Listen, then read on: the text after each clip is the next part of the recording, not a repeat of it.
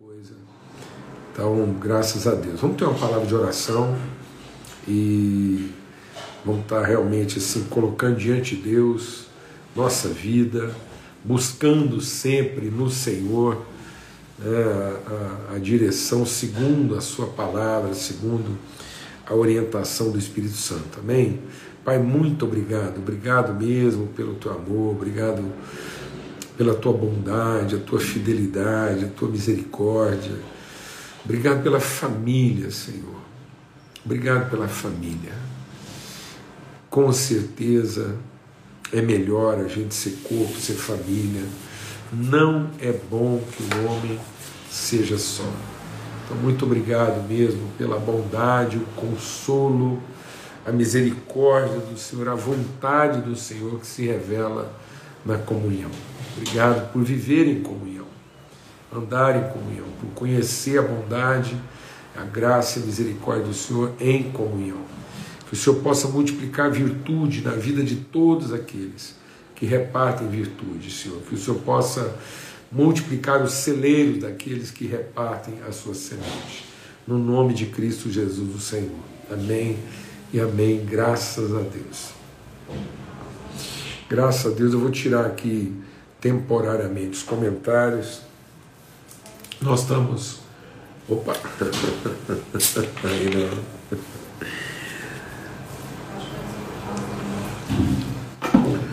Nós estamos meditando aqui essa semana sobre uma exortação de Jesus, né, a respeito dos últimos dias, dos tempos difíceis dos últimos dias e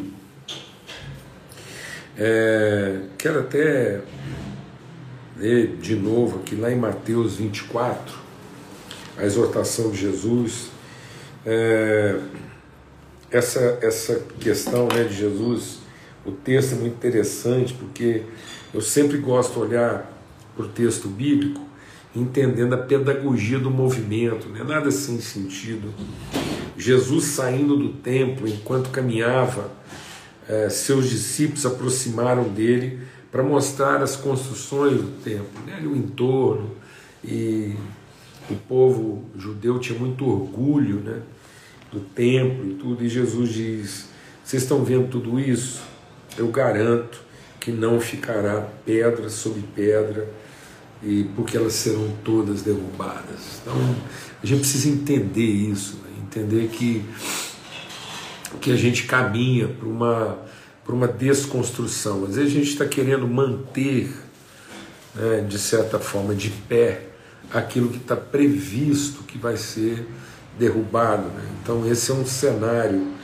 É, como é que a gente está fazendo essa leitura? Como é que nós estamos interpretando esse processo? E aí, Jesus se assenta no Monte das Oliveiras e os discípulos, numa condição bem particular, e aqui agora é uma conversa íntima né, que Deus faz questão de registrar os discípulos em ambiente bem íntimo, perguntando é, quando aconteceram essas coisas e qual é o sinal da tua vinda e do fim de todas as coisas. E Jesus respondeu: Cuidado que ninguém vos engane, pois muitos virão em meu nome dizendo eu sou Cristo e enganarão a muitos. Vocês ouvirão falar de guerras, rumores de guerras, mas não tenham medo, é necessário que tais coisas aconteçam mas ainda não é o fim. Então, às vezes, a gente fica pensando né, que há certas coisas que, que poderiam ser evitadas e poderiam mesmo, mas a palavra de Deus diz que, para cumprimento da vontade de Deus, do propósito de Deus, Deus permite que elas aconteçam para que a gente possa, de fato, conhecer o coração do homem. Nação se levantará contra nação, reino contra reino, fomes, terremotos em vários lugares tudo isso é o início das dores. Então, isso não é o pior cenário. Jesus está dizendo que o pior cenário não é o conflito, tudo aquilo que acontece. Esse cenário de conflito, de guerra, de fome, de tragédias, isso é para que se exponha, né? é para que se revele, é para que fique evidente aquilo que de fato é, é o, o que nós precisamos estar preparados para enfrentar. Então eles os entregarão para serem perseguidos, condenados à morte, vocês serão odiados por todas as nações por minha causa. Naquele tempo, muitos ficarão escandalizados, vão trair, odiar uns aos outros. Então, nesse cenário de conflito, de traição, haverá muita beligerância, defesa, né? muita gente vai estar culpando é, uns e outros sobre isso. Então, isso vai ser um ambiente de escândalo, um ambiente de traição, de ódio e também de, de falsos profetas, numerosos falsos profetas surgirão e enganarão a muitos. Devido ao aumento da maldade, devido a se multiplicar a iniquidade, o amor se esfriará de muitos corações, mas aquele que perseverar até o fim será salvo. E esse evangelho do reino será anunciado em todo o mundo como testemunha a todas as nações. Então virá o fim. Então, o cenário último né, é, daquilo que é, está diante de nós é essa condição do aumento da iniquidade e do esfriamento do amor. Então, todo esse cenário de conflito, de carência, de fome, de ódio, de traição, desapontamento, né, de, de, de inveja, de concorrência, de competição, esse cenário todo vai fazer com que cada vez mais as pessoas estejam agarradas ao seu direito. Então, Jesus está apontando para o fato de que o, o, esse mal é, é, óbvio, esse mal é, explícito, essa maldade explícita da perseguição, do conflito, da diferença de ideias, das inimizades, é, isso é apenas a exposição de alguma coisa muito mais grave que é a iniquidade. E o que é a iniquidade? É o apego ao direito. É aí que está a raiz de todos os males. A raiz de todos os males é esse senso do direito.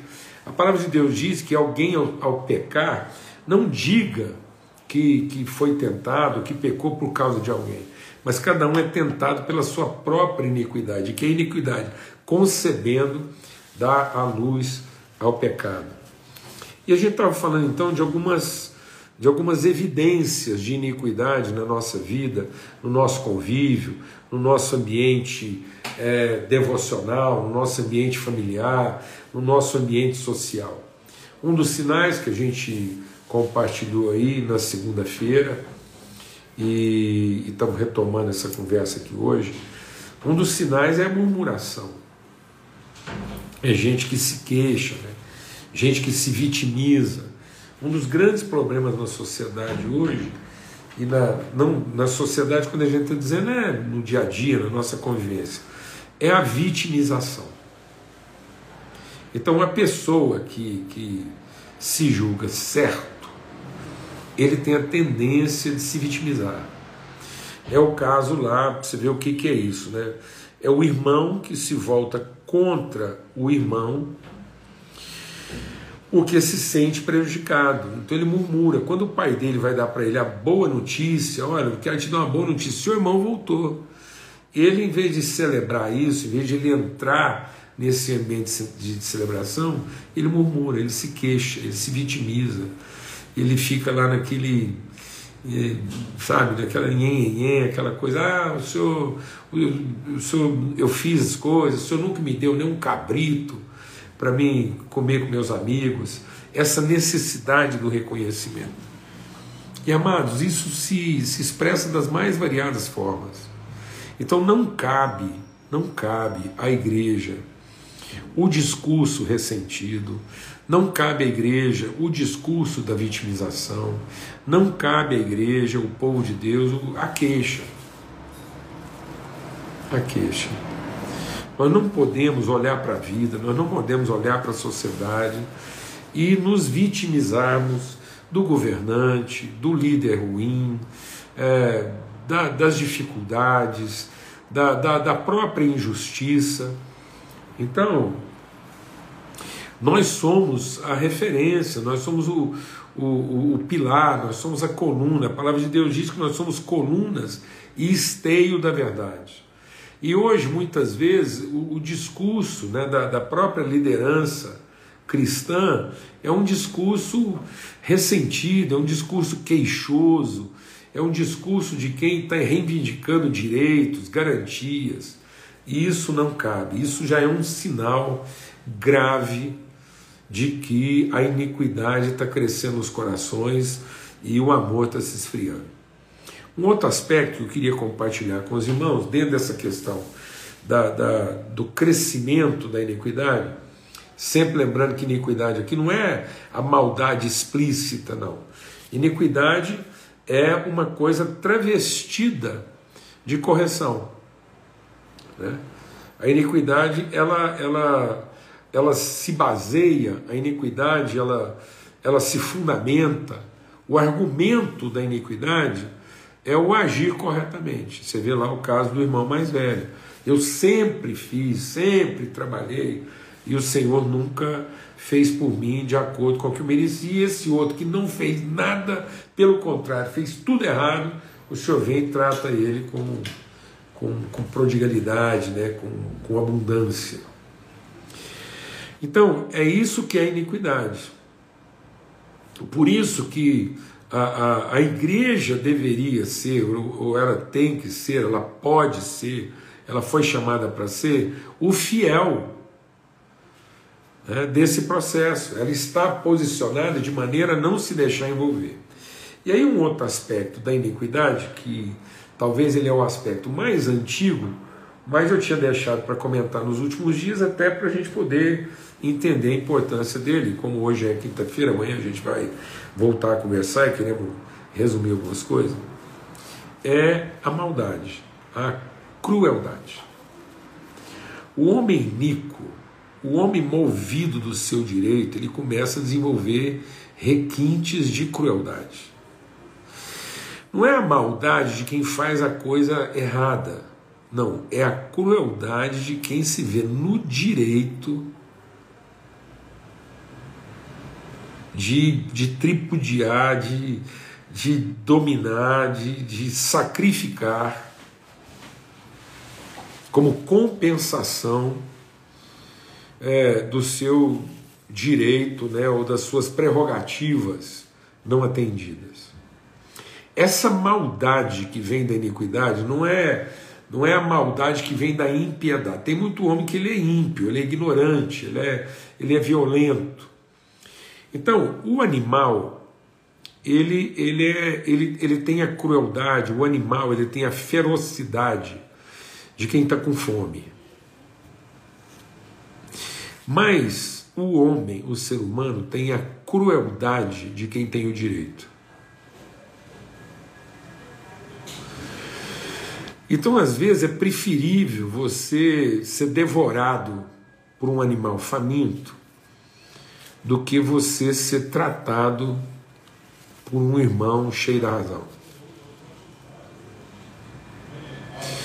Por mais violento que o animal seja, na sua ferocidade, ele não será cruel como o ser humano no exercício do seu direito. Por que, que eu estou dizendo requinte de crueldade? O Caim se valeu da amizade do Abel. Ele chamou Abel para um campo, ele, ele, ele explorou a confiança de Abel para matá-lo. Então isso tem um requinte, isso tem uma elaboração, isso, isso tem uma maquinação maligna. Então um homem, uma mulher, movidos do seu direito, são mais do que violentos, são mais do que ferozes, são cruéis. O nível de destruição, o nível de agressão de uma pessoa movida de direito, de iniquidade, é, é, é realmente assim impressionante. E aí Deus colocou no meu coração contar a história de Davi.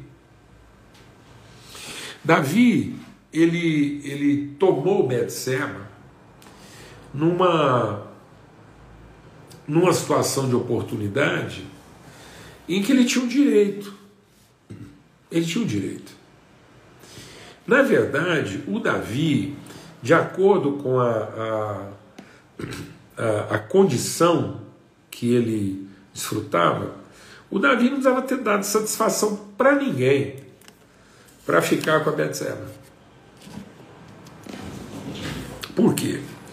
Porque quando Deus Quando o povo foi pedir um rei para Deus, Deus falou assim: vocês querem mesmo um rei? Porque o rei vai tomar seus filhos, o rei vai tomar seus animais e o rei vai tomar suas esposas, porque era prerrogativa do rei o direito sobre quem ele quisesse. Então Davi podia ter tido aquela tarde de luxúria lá, de prazer, podia ter satisfeito os seus apetites com aquela mulher, sem ter que dar satisfação para ninguém. Mas a questão do Davi ali, o que atraía o Davi, não era o, o, o sexo, não era a luxúria. Davi estava movido do seu senso de poder inquestionável, de, pre, de, de, de prepotência. Tanto que quando Natan vem conversar com ele, nem de mulher falou. Falou de uma coisa assim, totalmente assim, é, é, antissensual. Porque ele falou assim: ó, é um, um pastor que tinha muitas ovelhas e foi lá e pegou a única ovelha que o outro tinha. Então era puro poder. Só que quando Davi faz isso, e, e, e fica evidente né, o, o, a sua, a sua é, é, falta de honra. Por quê?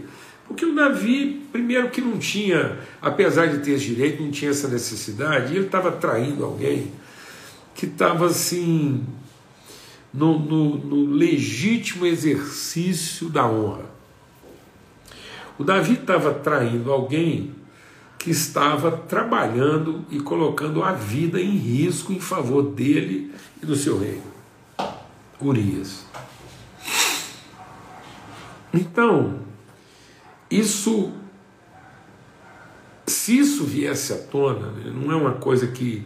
O, o, o, Davi, ele não tomou a mulher de Urias é, lá, de forma honrada, como só quem tem o direito, falou, ó, foi lá, bateu na porta da casa do Urias, falou, Urias, quero ficar com a sua esposa aí, e, e apesar de ser um, um absurdo, seria honroso como rei. Mas não, ele, ele se valeu da ausência do cara, ele, ele foi casuísta, ele foi oportunista. E depois ele se surpreende com o fato que a mulher ficou grávida. Então Davi agora tem um outro problema né, ele tem o problema de ter que assumir uma responsabilidade que mexia nas suas estruturas, nos seus planos pessoais.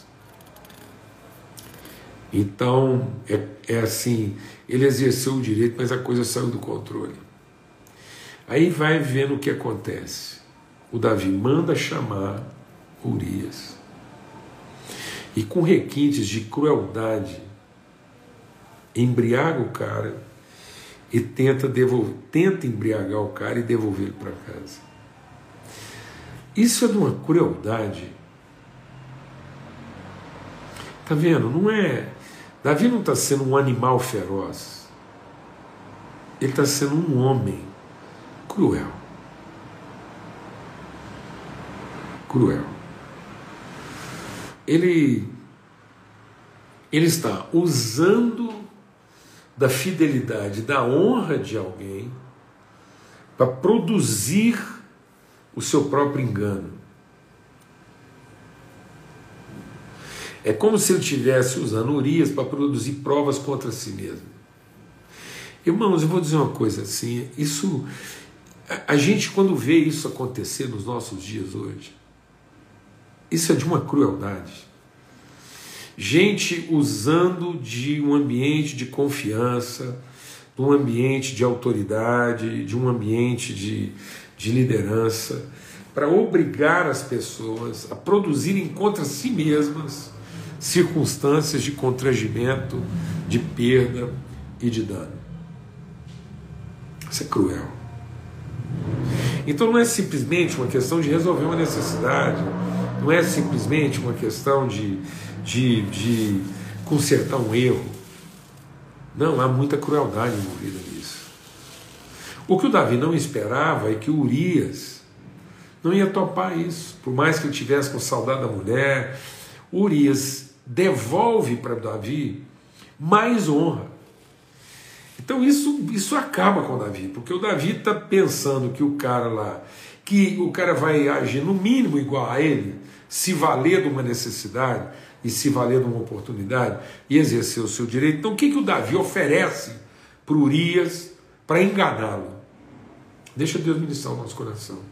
Um homem movido de iniquidade, no exercício do seu direito, faz enganar os outros no exercício do direito deles. Eu vou te pedir que você medita sobre isso. Sabe como é que algumas pessoas podem enganar as outras? Induzindo-as a exercer o seu próprio direito. Então, porque isso vai encobri-la no exercício do seu direito. Isso é cruel. Então você não quer garantir o bem da pessoa. Você quer estimular a pessoa a ser tão iníquo quanto você. Então Davi estava tentando ver se o Urias se tornava tão iníquo quanto ele. Mas o Urias não, não recusa o direito, recusa a iniquidade e, e, e se assenta no lugar da responsabilidade. O que, que o Davi faz? Aí é que vem o, o, o que, que é essa crueldade. Davi é um homem, somos nós, amados. Essa palavra somos nós, assim, onde a gente é capaz de chegar no exercício do direito. O Davi então chama um oficial de confiança, devolve Urias para o campo de batalha, usa a fidelidade de Urias e pega um cara lá que é um, uma terceira pessoa e obriga essa pessoa a, usando do seu direito, se tornar um traidor de Urias no campo de batalha. Você imagina o, o, o que, que o Davi fez com esse homem lá, que a gente nem sabe direito quem é, ele ele desaparece da história. Mas o que, que virou a vida desse homem? Esse nível de crueldade. E nós estamos vivendo isso, mas nós estamos vendo situações como essa acontecer do nosso lado. Pessoas que no exercício do seu direito incitam os outros a também se tornar como eles, que se apoderem do direito, e quando isso não funciona, eles, eles induzem outras pessoas a serem traidores dos seus amigos em nome de salvaguardar uma situação que só interessa a eles. Davi produziu um traidor. Ele pariu um traidor. Ele fez com que um homem traísse o seu melhor combatente, abandonando esse homem no campo de batalha, usando da fidelidade dele, no exercício do seu direito, nos auspícios do direito do rei, o rei deu a ele, no exercício do seu direito, o direito de trair. Em nome da lealdade. Amados, isso é de uma violência ética, moral, isso desconstrói a pessoa. E sabe, meu irmão, minha irmã, muitas vezes nós temos nos permitido situações como essa. Nós temos aceitado situações como essa. Quando não temos sido coparticipantes de situações como essa. Por se multiplicar a iniquidade. O amor se esfriará de quase todos os corações. Eu sinto assim, eu queria muito continuar essa reflexão essa semana, porque nós estamos tratando de uma coisa muito grave. Às vezes a gente está pensando que o pior que pode acontecer são as guerras, as fomes, os terremotos. Essas coisas são graves. São graves. Mas a forma como nós temos lidado com essas coisas muitas vezes não tem sido a partir de pessoas transformadas em amor, mas a partir de pessoas corrompidas em iniquidade. No exercício cruel do seu direito. Em nome de Cristo Jesus, o Senhor. Que a paz de Cristo seja sobre todos, o amor do Pai, graça bendita de Cristo Jesus, a consolação, a comunhão, a revelação do Espírito Santo de Deus, seja sobre todos, hoje e sempre. Se Deus quiser, amanhã a gente volta, vamos continuar meditando, retomando aí esse, essa condição de a gente estar tá repartindo. E se Deus quiser, amanhã às 18 horas a gente volta a falar um pouco mais sobre isso. Amém? Fica na paz. Forte abraço.